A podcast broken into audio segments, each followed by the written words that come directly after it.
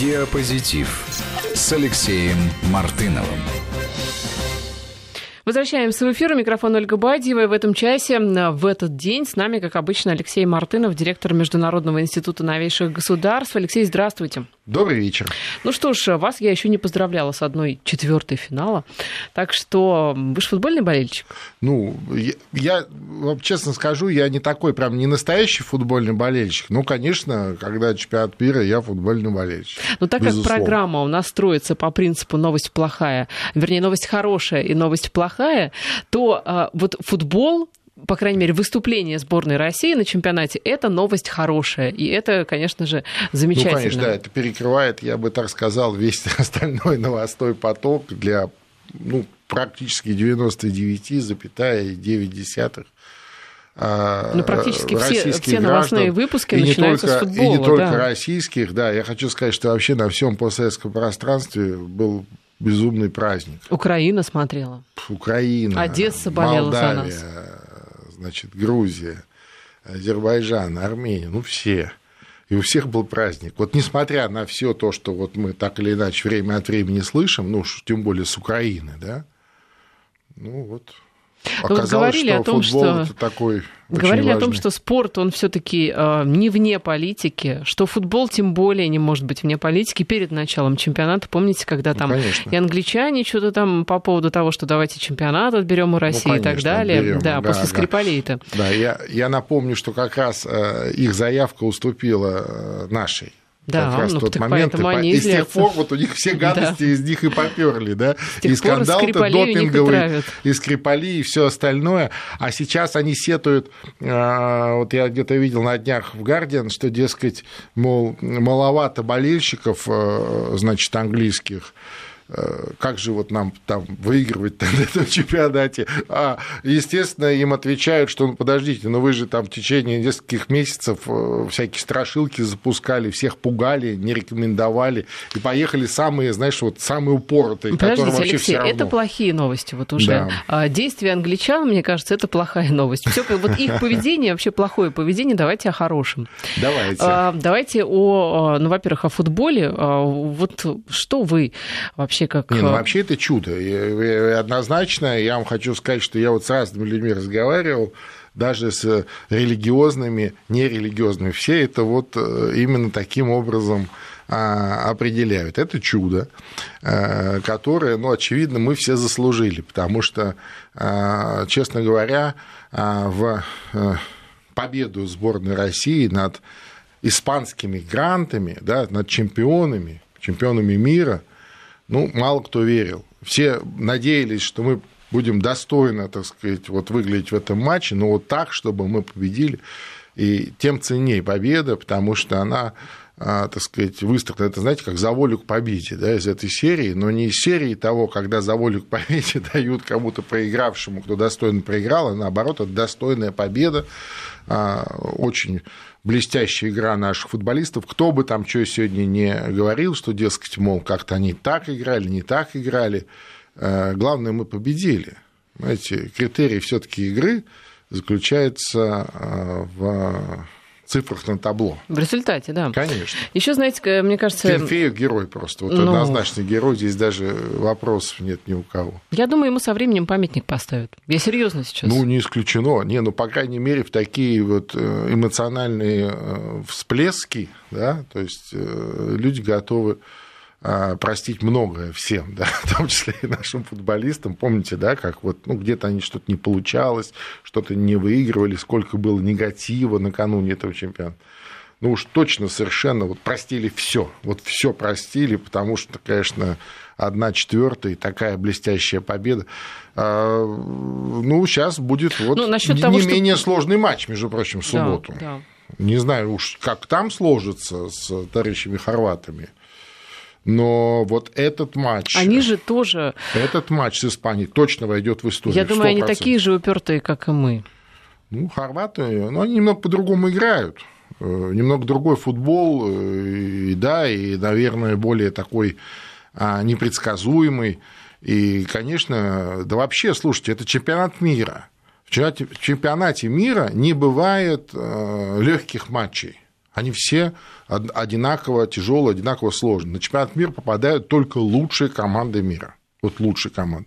Да, э, сборная России попала на чемпионат мира без отборочного а, турнира. Почему? Потому что как хозяйка, да, то есть, ну, все остальные 100% прошли очень через серьезный отборочный турнир, и слабых команд или проходных каких-то команд на чемпионате мира априори быть не может. Хорваты, они ведь славяне, так же, как и мы, и мне кажется, здесь, конечно, упремся рогом и мы, и они, и вот в этом будут сложности. Ну, что слушайте, они такие же упертые. Я понимаю, но тем не менее, еще раз я напомню, что это все-таки спорт. Тут некоторые у нас уже, так сказать, да, слегка в перехлесте а, эмоций победных, там а, чуть-чуть, так сказать, Э, перегибают, так сказать, палку. Ну, футбол – это спорт, это только спорт. Но, безусловно, таких эмоций которые бы объединяли всех. Ну, у нас не так много, да, не так много, когда мы все вот гордимся, все до одного, независимо от наших политических, неполитических взглядов, каких-то там жизненных взглядов.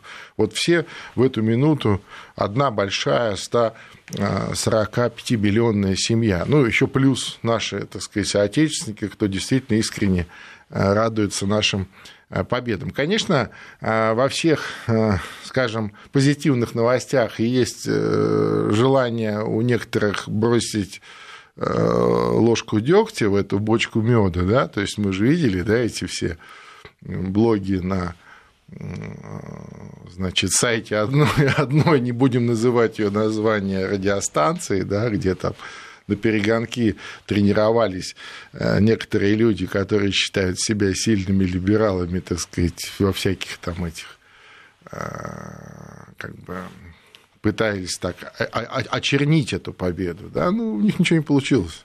Над да мне кажется, посмеялись. это не зависит от политических взглядов ну, однозначно, абсолютно. однозначно. Более того, когда такое, мне кажется, наоборот, э, это такая возможность, э, что называется, быть всем вместе, да, и ей надо пользоваться всегда. А уж если ты еще занимаешься там каким-то околополитическим бизнесом, тем более. Тем более. Но, тем не менее, такие проявления тоже вот мы, к сожалению, видели. Ну вот мне кажется, еще одна важная позитивная новость в связи со всем этим, что действительно забыли о политике. Что настолько увлеклись все футболом, э, и даже сами политики увлеклись Конечно. футболом, потому Конечно. что э, там и король Испании на матче Конечно. присутствовал, да, э, наши лидеры ходят регулярно на матч. И вот просто единение и народов, которые понятно, что вот они простые люди, обнимаются друг с другом, и вот эти политические разборки, интриги какие-то не очень их волнуют. Ну, уходит равно... на второй план. Да. Все уходит на второй второй план. Вообще хочу сказать, что а, Россия уже победила в этом чемпионате мира. То есть независимо от того, как мы сыграем в субботу, э, как мы в случае позитивного исхода сыграем в полуфинале, не принципиально. Россия уже победила, я имею в виду вот тот блестящий чемпионат, который сегодня проходит в российских городах, он уже назван э, лучшим чемпионатом мира вот за э, последние несколько десятков лет. При том, что об этом говорят, ну, мы не можем их не вспоминать, да, родоначальники футбола, этом говорят британские СМИ, те самые, которые изо всех сил старались накануне как-то очернить, э, там, напугать своих болельщиков, пытаться какие-то, э, значит, некрасивые вещи э, транслировать, придумывать, выдумывать, как-то испортить все и так далее. То есть они сами вынуждены признать, что это самый, один из самых лучших чемпионатов. Да? И в этом смысле, конечно, Россия уже победила. Тем более, вот эта публика, футбольные болельщики, она очень пассионарная, а, она очень э, неполитизированная и искренняя, и естественно, что там все социальные сети, какие-то другие новые медиа, вот со всякими аккаунтами тех же самых болельщиков, просто забиты, завалены фотографиями, видео, сообщениями из Москвы, из других городов э, России, где проходит э, чемпионат, с восторженными совершенно отзывами, с красивыми русскими девушками, там не только русскими, российскими, да, с какими-то удобными для болельщиков штуками, типа там фан-зон, каких-то там волонтеров, которые им помогают, ну и так далее, так далее, так далее. То есть в этом смысле вот этот э, негативный поток в западных медиа последних несколько лет а, практически э, превращается в труху. То есть вот один вот этот чемпионат, он перебил практически весь тот негатив, который лился в отношении России последние несколько да, лет. Да, и заметьте, ведь медиа. нет каких-то изысканий вот этих умственных различных лидеров, там ничего не придумывает та же Тереза Мэй, успокоилась, да, а на как? месяц, по крайней мере. А как, понимаешь, вот невозможно ничего сказать, когда твои же люди, ну, твои же граждане, там, британские болельщики восторженно, а, так сказать, транслируют что-то на широчайшую аудиторию в той же самой Британии, там из Москвы, из Питера, там из Казани, из Самары там, где еще проходит там, чемпионат. Да? Вот когда развивалась вся эта история там, и с фейками по поводу Скрипалей, по поводу Сирии, а, пытались дипломаты как-то немножечко сбить вот этот э, накал страстей, немножечко потушить огонь, а вот оказывается, что надо было сделать. А о чем вы говорите? Слушайте, у меня приятель живет в соседнем доме рядом с бельгийским посольством. Он говорит, у, у него, э, значит, стаканы подпрыгивали в этом в серванте вчера во время футбольного матча. Как болело посольство Бельгии. Посольство Бельгии. Ты не представляешь, что это было. Вчера фантастику Все забывают про все. Да? Это вот действительно, э, ведь такие вот форумы спортивные, ну вот как Олимпиада или чемпионат мира, это же не зря вот испокон веков, с древнейших времен, да, все войны прекращаются, и вот все вот в это вовлечены. Вот Чемпионат сегодня, мира каждый год давайте проводить. Сегодня вот футбол, демонстрация вот в самых лучших вот таких традиций. Ну что ж, давайте теперь к другим уже политическим новостям, куда уж нам без политики. Я имею в виду сейчас предстоящую встречу Дональда Трампа и Владимира Путина. На фоне новостей даже об этой встрече растет российский рынок акций, эм, российские компании в плюсе. В общем, э, опасаются даже некоторые, э, ну скажем так, злопыхатели, что эффект от антироссийских санкций будет сведен на нет просто из-за самой новости о том, что Путин и Трамп встречаются. Как это? Если Америка Америка захотела с нами разговаривать, если мы сейчас о чем-то договоримся а, с Америкой, Америка с нами, то как это вообще? Было бы вообще прикольно, если бы Трамп приехал еще бы на матч закрытия. Да? Но Америка не играет, он бы приехал, я думаю. 16 в Хельсинки, а 15 вот приехал, посмотрел, что почему нет. А, вы знаете, ведь действительно, если отмотать, отлистать вот время назад, то мы а, с вами вспомним, что инициатором вот этих антироссийских санкций были как раз США, ну, во главе с а, тогда президентом Бараком Обамой. И, по сути, под американским давлением Евросоюз вступил вот на этот э, путь антироссийских санкций. Ну, в рамках так называемой евроатлантической солидарности, которая во времена Обамы была чуть ли не основным инструментом а, управления а, Европой со стороны США. Вот.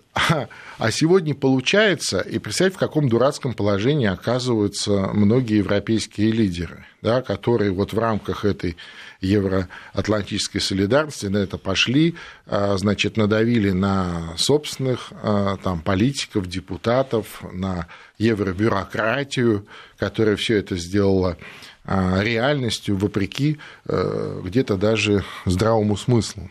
И а, вдруг, если сегодня, а, или не сегодня, а 16 июля выяснится, что многие недоразумения сняты, да, что диалог восстановлен. А я напомню, что а, такого саммита на высшем уровне а, между Россией и США не было с 2010 года, то есть больше 8 лет. В начале 2010 года а тогда президент Медведев э, летал в США. Вот. Э, ну, были какие-то встречи на бегу, на ногах, но это не встречи, да, это, это просто здравствуйте, э, какая погода замечательная, ну и не более того. А именно, чтобы вот полноразмерная встреча на высшем уровне с повесткой, с вопросами, с, так сказать, выходом на решение тех или иных вопросов. Вот, больше восьми лет не было. И вот сегодня это Э, становится реальностью. Вот через э, две недели это случится в Хельсинки. Конечно, э, многие, там, Тереза Мэй, там, та же самая Меркель, но ну, Макрон в меньшей степени, поскольку он тоже такой условно новый значит, президент Франции, и если что, у него есть всегда опция спихнуть все на предыдущего, так сказать, своего коллегу, предшественника. Но, тем не менее, конечно, чувствую себя неловко. Ведь от этой э, антироссийской санкционной политики очень здорово пострадали крупнейшие европейские экономики. А вот не так давно немцы, немецкие депутаты э, озвучили статистику, там, ну, какие-то безумные деньги, там, порядка около миллиарда евро в месяц теряет немецкая экономика. Ну, около да, там, ну, реально не полученное, то, что могло бы получить по тем контрактам, которые были, плюс еще же упущенная прибыль. То есть ежемесячно. Понимаешь? То есть вот немецкая экономика порядка миллиарда евро теряет ежемесячно. Если это ежемесячно помножить вот на 4 а, года, ну, это вполне себе такая неприятная цифра да, вылазит. Ну и многие другие приблизительно в таком же положении. Плюс еще Северный поток, который так хотелось этом, бы построить. Так об этом и речь. И сейчас вдруг выясняется, что все эти потери, все эти убытки, а, плюс еще же, э, так сказать, испорченные отношения с Россией, ну, кроме э, бизнеса, да, еще же много других вещей, которые могли бы случиться и не случились. И сейчас вдруг выясняется, что ничего страшного, а, так сказать, американский президент договорился с российским президентом, ну, возможно, все противоречия будут сняты. И что же скажет, допустим, Меркель своим же а, представителям, капитанам большого бизнеса, которым она а, во время предвыборной кампании обещала как-то вот подумать, повлиять, чтобы вот поменьше терять от этих антироссийских санкций, ничего не сделала. Сегодня у нее а, внутриполитический кризис. И еще и, значит, саммит российско-американский. Ну, кошмар просто, понимаешь? Приблизительно то же самое в Британии – ведь э, э, если вдруг вот окажется так, что Трамп с Путиным найдут взаимопонимание и выйдут на нормализацию прямых двусторонних отношений, то все эти активки со всякими скрипалями, прочими какими-то такими надуманными, высосанными, уж не знаю откуда, вещами превратятся в ничто. И самое главное, что за это же придется отвечать. Понимаешь? Вот ну, это страшное. я сомневаюсь. Ну, что я вы думаете? Тоже сомневаюсь, но отвечать-то придется. Кому-то резюме. Потому что вопросы-то будут задаваться. Ведь э, я, э, я кстати, ни, ни на секунду не сомневаюсь, что российский посол Александр Кровенко а, обязательно будет задавать эти вопросы. Причем будет их задавать методично и при каждом удобном и неудобном случае. Ну, дай бог, чтобы действительно договорились, чтобы, э, по крайней мере, была конструктивная повестка разговора. Но у нас это не все положительные новости. У нас есть еще просто потрясающая вообще новость, которая, мне кажется, должна э, ну, воодушевить любого, кто считает, что вообще очень не просто жить в современном мире, что везде сплошные войны, что э, очень много богатых, очень, вернее, очень, очень много богатых, и, вернее, богатых много, а бедных еще больше, и что вообще жизнь стала хуже. На самом деле все обстоятельства стоит ровно наоборот, потому что американский психолог и профессор а, Гарвардского университета Стивен Пинкер утверждает, что а, на самом деле а, мир как-то стремится к идеальному. Все дело в чем? Если посмотреть статистику, то окажется, что в этом году, вернее, в прошлом году, в 2017 было 12 полномасштабных военных конфликтов развязано. То есть, по сути, 12 войн. Вроде бы много, 12 войн, да? Но если посмотреть, 30 лет назад, 80 1977 год взять, то окажется, что войн на планете было развязано 23 против 12, да, то есть в два раза а, больше. Было 60 авторитарных режимов в 17 году, а 30 лет назад их было 85. Ну а что касается ядерного оружия, да, о котором мы вообще много говорим, то сейчас его 10 тысяч единиц, а 30 лет назад было 60 тысяч ядерных бомб. То есть вроде бы мир-то становится безопаснее и лучше. Вы вот согласны? Ну, вы знаете, э, вот да, на первый взгляд такая позитивная новость, особенно вот на фоне такой тревожной повестки, да, общей тревожной повестки. Вот такая тревога а в, в такой фоном таким тревога, она имеет место быть все равно, да. А, но а, мне кажется, что а, вот эти американские ученые слегка лукают. Ну, в смысле, играют цифрами, да. Ну, конечно, в 1987 году, безусловно, было больше военных конфликтов, там, в три раза почти, да? войн полноразмерных. Но если мы посмотрим на масштаб тех войн и масштаб, допустим, сегодняшних войн, да, ну, есть разница. Ну, как вам сказать? Есть разница. Значит, если мы посмотрим на это слегка по-другому, то есть не с точки зрения вот э, такой э, официально оформленной войны или вооруженного конфликта, да, а с точки зрения э, противоборства другими методами и средствами. Да. Это вы про гибридные войны? В том числе, конечно, конечно. Мы живем в эпоху гибридных войн, гибридного противостояния. Которую статистика не учитывает сейчас. А абсолютно. А как это можно учесть? Как можно учесть, значит, погибших в гибридных войнах, да, где там и Э, значит, нерожденные, доведенные до, так сказать, отчаяния. Но да. их меньше ведь, чем погибных, погибших от пулеметов, от э, артиллерийских не залпов. Факт, не факт. Не факт. А, кто, посч... а кто же посчитает? Нет, это ну, чисто логически тема. даже. Ну, что вы, нет, нет. Вот э, я вам хочу сказать, что до сих пор, между прочим, никто не оценил статистически, сколько в России погибло людей в 90-е годы от вот тех э, драконовских, просто бесчеловечных реформ, которые проходили вот тогда, в 90-е годы в России.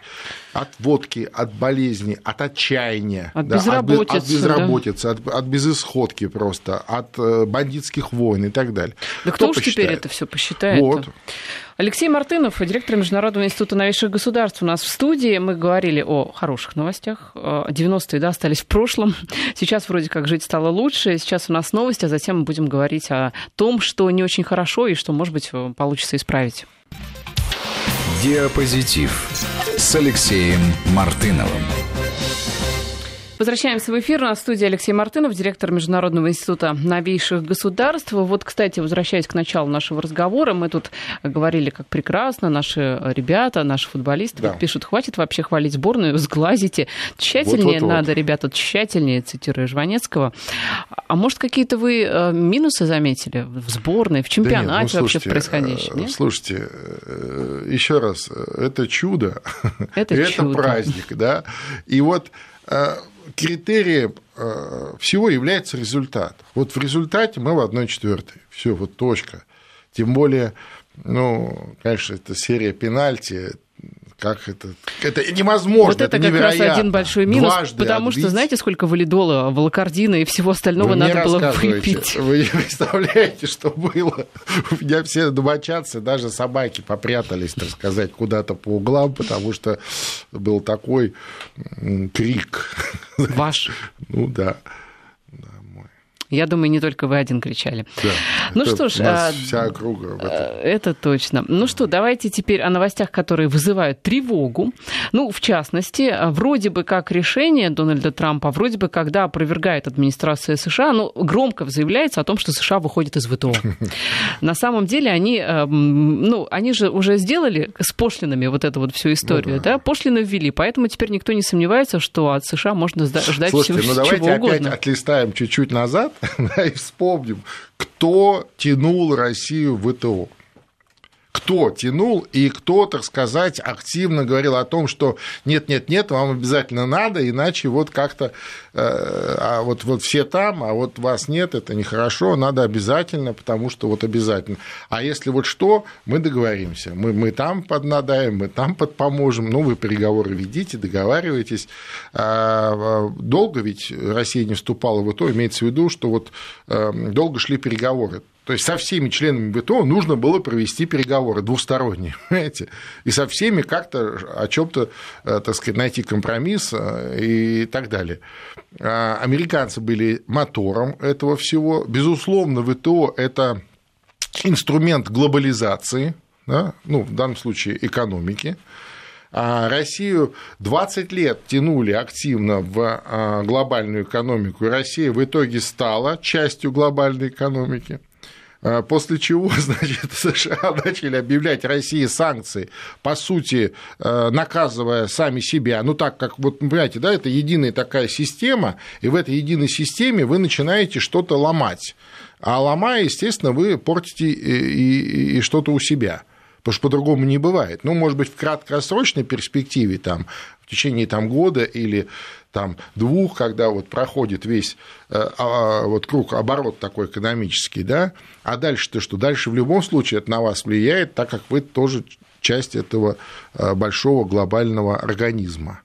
Вот. Э, сегодня Трамп, ну, безусловно, ему не нужен, он вообще не глобалист. Он вообще не глобалист, Трамп. Не, ну, конечно, США, а, часть, большая часть американской элиты хотела бы сохранить статус-кво, хотела бы а, остаться во главе мира, а, хотела бы сохранить вот этот глобальный мир, в котором есть одна главная страна США, все остальные так или иначе подчинены ее интересам и так далее, и так далее, и так далее. Но Трамп явно не из этого лагеря, понимаешь? У Трампа одна а, простая формула в голове. Я пришел делать хорошие сделки. А, он об этом говорил во время предвыборной кампании. Он не устает повторять эту мантру в течение вот всего, всех полутора лет, пока он сидит в овальном кабинете в Белом доме. Так он это и делает. Он делает хорошие сделки. Ну, в его понимании, то есть, э, так сказать, а понимание у него а, такого серьезного высокого уровня а, такого спекулянта на а, глобальном рынке недвижимости. Ну, Либо даже... не делает, например, если ему не нравится сделка он с Ираном, спекулянт. он ее не делает. Ну, он спекулянт, понимаешь? То есть у него все очень просто. Раз-два, раз-два. Все, прибыль получил, снял. Прибыль получил, снял. Ну да. Но, кстати, с Ираном пока еще история не закончилась. Пока он только сказал, что он выходит из этой сделки, так сказать, тем самым обрушил рынки, на этом уже заработал, на обрушении рынков. А сейчас э, вторая серия, сейчас надо на чем-то на, на, на повышение играть. Сейчас они, так сказать, уже более стали аккуратно выражаться по поводу Ирана. А, обратите внимание э, по просьбе США читай, под легким давлением, убедительным давлением, и саудиты уже, так сказать, слегка два шага назад сделали по поводу вот объемов добычи. То есть недавно был скачок, да, потом бац, все, смотришь, так уже и выправилась история с американскими сланцами. Там все не так просто, как вот кажется. То есть вот в такой линейной логике, в которой такой простоватой э, линейной логике, как пытается подавать в своем твиттере э, президент Трамп всему миру, знаешь, э, все не так просто. Ну вот что касается ВТО, то а, Трамп, а, ну, по крайней мере, да, то, о чем говорится, он, а, если прим, примут Конгресс этот законопроект, законопроект освобождает, скажем так, США от некоторых обязательств в рамках ВТО. Слушай, ну они придумали в свое время ВТО, это их игрушка. Вот сейчас они с ней по-другому играют. Раньше играли вот так, теперь будут играть вот так. Так получается, что Штаты играют по одним правилам, Конечно. которые попроще, а все остальные играют по тем правилам, которые сложнее. Естественно. Более того, они всегда так действуют. Вот всегда. Независимо от того, президент там, Трамп, Обама, там, Буш, э, Клинтон там, или кто-то еще. Америка действует так всегда. Единственное, что может, э, так сказать, сподвигнуть э, Америку на какие-то другие действия, это какая-то реальная противофаза или противосила. Да? реальная. То, что угрожает им здесь и сейчас. Ну, не обязательно физически, там, в военном смысле. Я имею в виду угрожает, в том числе и в экономическом, в политическом, каком угодно. Ну, то есть получается, что все страны равнее, в том, равные, да, э, в том числе члены ВТО, но некоторые равнее. Ну да? да, ну так естественно. Слушайте, вообще... А я, зачем тогда нам эта организация, сказать, вот скажите? Я вообще хочу сказать, что а, вот этим а, антироссийским санкциям, которым подвергается Россия уже в течение там, четырех а, с лишним лет, принцип ВТО или вообще система ВТО прямо противоречит. Вот эти, эти санкции прямо противоречат значит, принципам ВТО и членству России в Всемирной торговой организации. Вопрос, а что и мы что? делаем в ВТО? Ну, вот, и что? Мы об этом говорим, что, подождите, это противоречит принципам ВТО. А они хлопают глазами, знаешь, пам, пам, как, как такие большие коровы, знаешь. А, э, ну, и, и, так, и, и, и кивают в сторону э, туда, куда-то за океан, в сторону Вашингтона. Ну, отлично, тогда понятно. Тогда, значит, не ВТО, а все таки э, Вашингтон. Тогда давайте 16 июля встречаемся в Хельсинки и нормально, по-пацански э, договариваемся. Просто разговариваем. Вот чего ты хочешь? Вот чего ты, вот что ты пристал, да? Чего ты хочешь? Я хочу вот это. Отлично. То есть вы считаете, что политика, а я хочу вот это. политика, она уже по-пацански, да, должна решаться? Абсолютно. Ну, а как это по-другому назвать? Ведь, понимаете, когда вот эти вот институции уже не работают, ну, не работают. Ну как-то. Ну вот э, Америка, США говорит о том, вернее, допускает даже риторически, ну пускай даже вот такой, э, так сказать, э, своеобразной форме, но это президент США допускает, что Америка или США выйдет из ВТУ. Ну хорошо, Алексей, вы говорите, что пока не появится какая-то большая сила, сильная сила, извините за тавтологию. Но ведь э, Рейтер пишет о том, что Китай предлагал европейским партнерам вместе с США противостоять в том числе пошлинам, которые так китайцам точно. не нравились. Так вот, вроде бы, а почему действительно, если объединятся Китай, Россия, Евросоюз, неужели Штаты выстоят? Нет, не выстоят. Это как раз вот страшный сон э, США. Вот страшный сон. И, и я думаю, что не в последнюю очередь именно поэтому а, Трамп поехал они в принципиально поменяли э, свой подход, вот такой, знаешь, не будем разговаривать в принципе там с этой разорванной в клочья бензоколонки, которая осталась там пару месяцев или там пару лет, да, ну, когда Обама, помните, об этом частенько ну, да. говорил, употреблял подобные эпитеты. Так вот, они сейчас принципиально поменяли а, эти подходы. Именно почему? Потому что допустить э, дальнейшего вот в той динамике, в которой это сегодня происходит, сближение России и Китая, они просто себе позволить не могут. Они должны попытаться затормозить этот процесс. Потому что сближение России и Китая идет же не только по экономическим э, таким, э, значит, направлениям, да?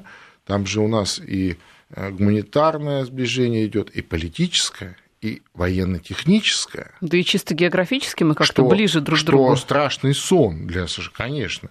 И э, тут э, Европа оказывается в дурацком положении и начинает там сыпаться вот эта европейская солидарность или евроатлантическая уже под руководством США.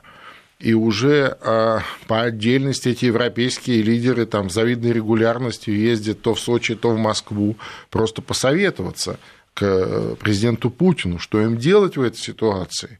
Они не знают, они теряются, они теряют а, те политические позиции, которые они имеют в своих странах. А, вот этот миграционный кризис, который накрывает все больше и больше а, Европу, они не знают, что с этим делать, просто не знают физически. Кстати, речь идет всего там о миллионе Э, дополнительных мигрантов. Так да, если которые... не знаете, объединяйтесь. А если... Э, Россия, Китай, ну, Европа. А что ну, мешает? Слушай, ну мешает, мешает. А что мешало Европе всегда? Всегда, сто лет назад. А что ей мешало? Триста лет назад. Кризис мужественности, о котором мы поговорим в том числе, после погоды. В, в том числе и кризис мужественности. Но я думаю, что это вот эта вечная, так сказать, спесь и а, такая, знаете, пере, пере, переоценка, сама, пере, переоцененная самооценка. Они всегда Спесь. Вот на этом давайте поставим точку, погоду выше. послушаем и вернемся в эфир. Диапозитив с Алексеем Мартыновым.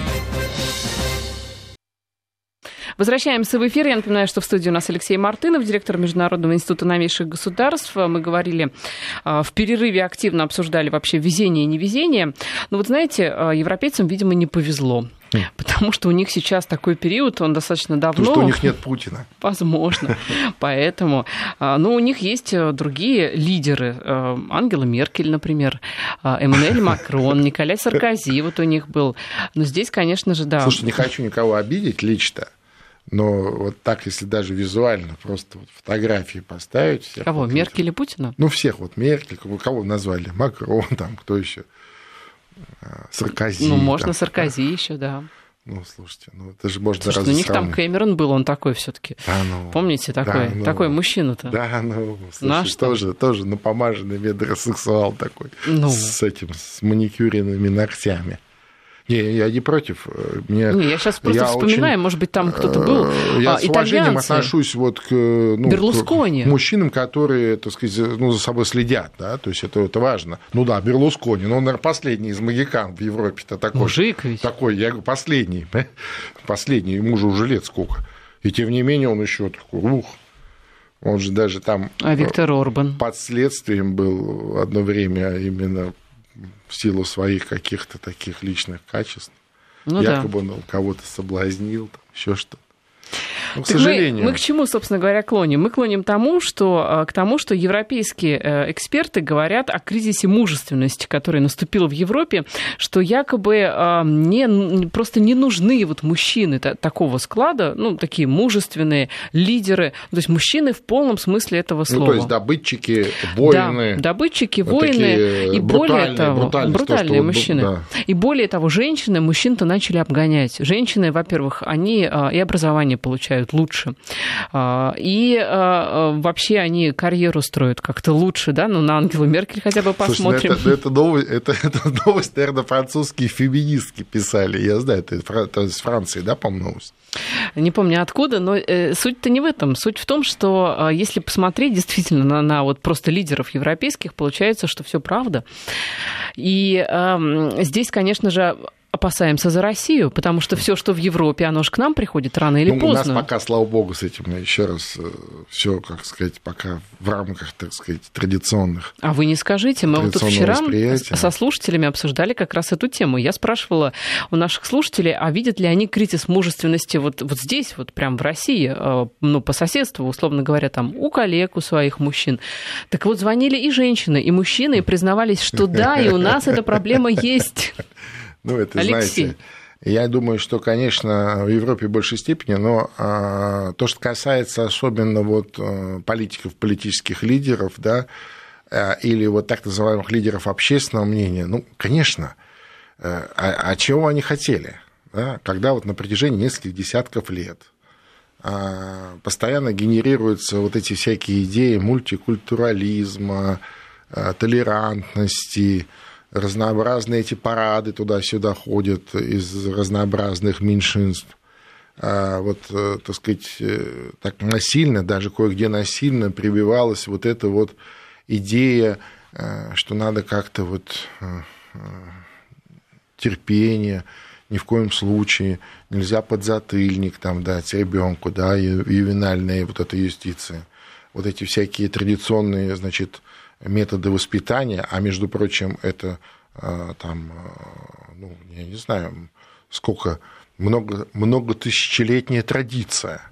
Ну, я ни в коем случае не призываю там к излишнему насилию где-то, в том числе там в семьях и так далее, но есть традиция, да? А вот все эти многотысячелетние традиции, а, там, несколько последних десятков лет в Европе разрушались ну, разрушались, что вот нет, вот нет.